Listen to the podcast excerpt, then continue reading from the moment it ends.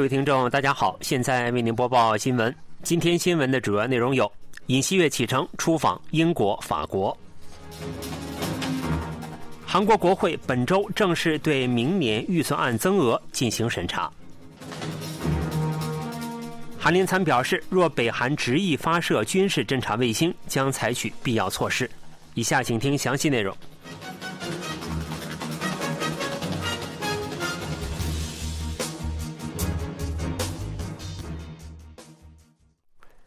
尹锡悦总统二十日启程出访英国、法国。尹锡悦将在此行中把韩英合作关系提高一个层次，并在巴黎为釜山申博展开最后的拉票战。尹锡悦二十日启程出访英国、法国，这距离他结束亚太经济合作组织会议并返回韩国仅两天。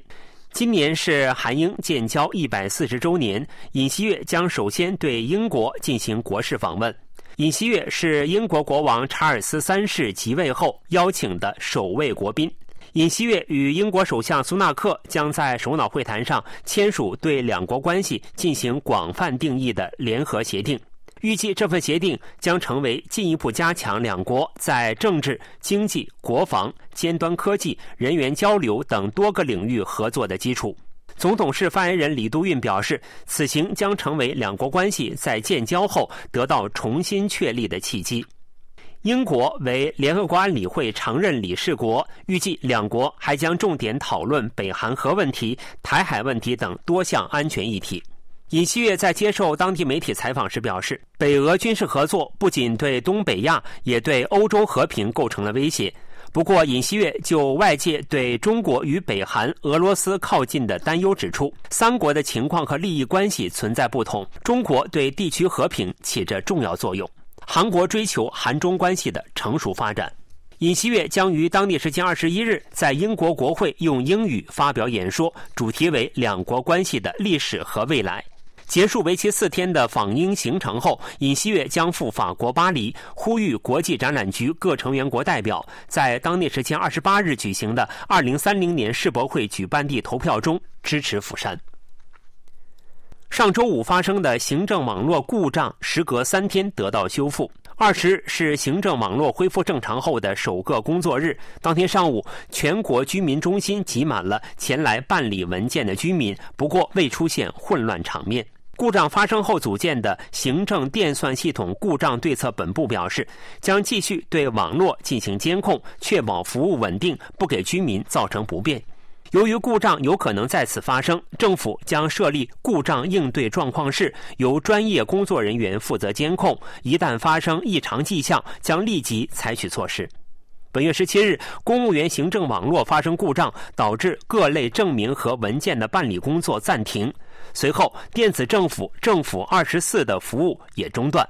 政府二十四于十八日重启，公务员行政网络也于十九日恢复正常。对策本部表示，将建立由民间专家和政府参加的地方行政网络服务整改工作组，并制定对策，防止类似事故再次发生。据分析，此次故障的原因是与行政网络连接的网络设备出现异常，不过具体原因尚未查明。在上周进行的明年预算案各常任委员会预备审查工作中，朝野围绕部分预算的增减产生矛盾。本周朝野将正式进行增额审查。由于明年将迎来国会议员选举，预计朝野将围绕拉拢民心性质的增额展开更激烈的争辩。上周进行的环境劳动委员会预算决算小委员会会议上，规模达两千三百亿韩元的青年工作经验项目预算，在共同民主党的主导下被全额删减。国民力量党抨击称，共同民主党完全无视青年和未来，顽固不化的删减预算，完全不负责任。共同民主党则回应称。该预算毫无实质性内容，比起这类短期的体验性项目预算，应活用现有的项目。此外，在国土委员会会议上，在野党单独通过将新万金有关预算增加一千四百亿韩元的方案，首尔阳平高速公路设计费预算则被删减六十一亿韩元。在行政安全委员会会议上，共同民主党党首李在明提出的地区商品券预算增额七千亿韩元。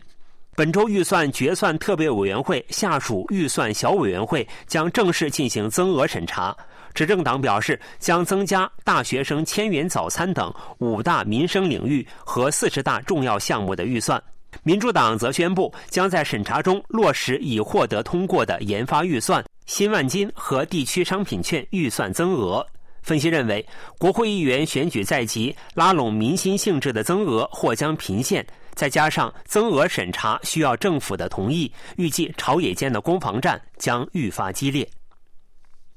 分析认为，北韩即将第三次发射军事侦察卫星，韩军就此发表了对北警告声明。声明指出，若北韩执意发射侦察卫星，将采取必要的措施。北韩前两次发射军事侦察卫星均以失败告终，目前正加快准备第三次发射。韩军发表警告声明，要求北韩立即停止发射准备工作。联参本部二十日表示，韩方严肃警告北韩应正视国际社会对其非法行为的谴责，立即停止正在准备中的军事侦察卫星发射工作。联参作战本部长姜虎碧指出，若北韩无视韩方警告，执意发射军事侦察卫星，韩军将采取必要措施保护国民的生命和安全。连参强调，军事侦察卫星发射明确违反禁止北韩进行所有利用弹道导弹技术的发射行为的联合国安理会决议，是威胁韩国国家安全的挑衅行为。连参谴责称，北韩持续违反多项南北协议，尤其是九一九军事协议，已沦为一纸空文。北韩二零一三年在昌林岛发射海岸炮，投入小型无人机侵入韩国首都圈地区，多次明确违反九一九军事协议条款，显示出北韩毫无遵守协议的意愿。有分析认为，若北韩发射军事侦察卫星，韩方或部分终止九一九军事协议的效力。国防部长官申元石十九日在 KBS 节目中表示，北韩很有可能在数日内发射军事侦察卫星，届时将迅速讨论终止九一九军事协议的效力。亚太经合组织第三十次领导人非正式会议于当地时间十七日落下帷幕，会议发表了二零二三年旧金山宣言。宣言重申以世界贸易组织为中心、基于规则的多边贸易体系的重要性。宣言还指出，将以市场主导的方式推进亚太区域经济一体化进程，持续努力营造友好的贸易和投资环境。宣言重申，APEC 领导人将为研发实现以零排放和低排放技术生产的氢能而努力，为企业和消费者打造一个包容、开放、公正的数字生态系统。宣言还重申，不会为贪腐罪犯和他们的资产提供隐秘处。大部分成员国在主席声明中强烈谴责了俄罗斯对乌克兰的侵略，并强调达成基于联合国宪章的正义和持久和平的必要性。另外，成员国就以哈战争交换了意见，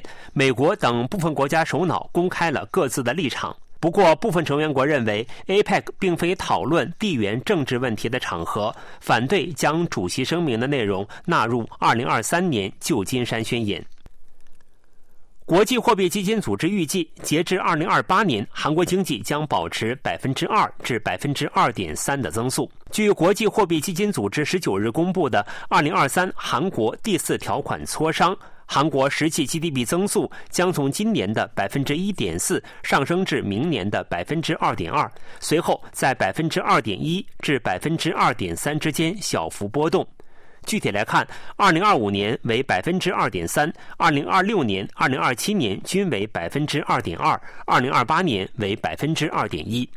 上述数据并未纳入中国经济复苏的变量，因此今后还存在调整的余地。不过，从中长期观点来看，这意味着韩国的经济增速将很难摆脱百分之二左右的潜在增长率水平。国际货币基金组织预计，韩国今年的潜在增长率为百分之二点一，明年和二零二五年均为百分之二点二，二零二六年至二零二八年均为百分之二点一。该组织认为，韩国的潜在增长率于2020年受新冠冲击跌至 1.3%，2021 年反弹至1.9%，但今后很难再出现反弹。为此，从今年起，韩国经济的实际增长率将保持在与潜在增长率持平的水平上。在通胀方面，国际货币基金组织的预测则较为乐观。该组织将今年的物价涨幅预期从百分之三点四调高至百分之三点六，明年预期从百分之二点三调高至百分之二点四。若明年底实现百分之二的物价调控目标，二零二五年至二零二八年将有望保持在百分之二左右。国际货币基金组织执行董事会在报告书中指出，韩国需要进行结构改革，为长期增速添加活力，为提高生产力，我们强调结构改革的必要性。报告书认为，急速的老龄化是韩国面对的风险因素，应努力提升改革动力，提高劳动市场灵活性，缩减性别差距等。董事会少数意见还建议，应推行积极的移民政策。使用韩国技术制造的国产完美雄鹰直升机在迪拜航展上亮相，吸引了全球军工业界大客户的视线。完美雄鹰在阿联酋空中进行了多项高难度特殊机动飞行，受到全球航空军工业界有关人士的关注。去年完成研发的国产小型武装直升机 LAH 垂直起飞，并在原位展现了稳定的旋转。迪拜航展是中东地区最大航空展，有来自九十五个国家的一千四百余家企业参加。韩国国产直升机在航展上一展雄姿，这是韩国实现量产的直升机首次在海外试飞。完美雄鹰出口版实体机在海外航展上首次亮相。出口版的优点在于可根据客户要求进行定制，包括搭载导弹以提高攻击力等。目前，韩国正与阿联酋就该机型的出口进行最终谈判，不过出口规模尚不清楚。今年八月，完美雄鹰在中东地区进行了耐高温测试，装载沙尘过滤器的版本也同时公开。一名航空专业杂志有关人士表示，全球都在关注韩国的军工业，韩国成功的向多地销售了坦克、装甲车和导弹发射台，直升机也有望取得类似的成功。韩国航空航天工业公司方面还开始宣传韩国型超音速战斗机 KF 二十一，期待迎来第二轮中东潮。新闻播送完了，是由于海峰为您播报的，感谢各位收听。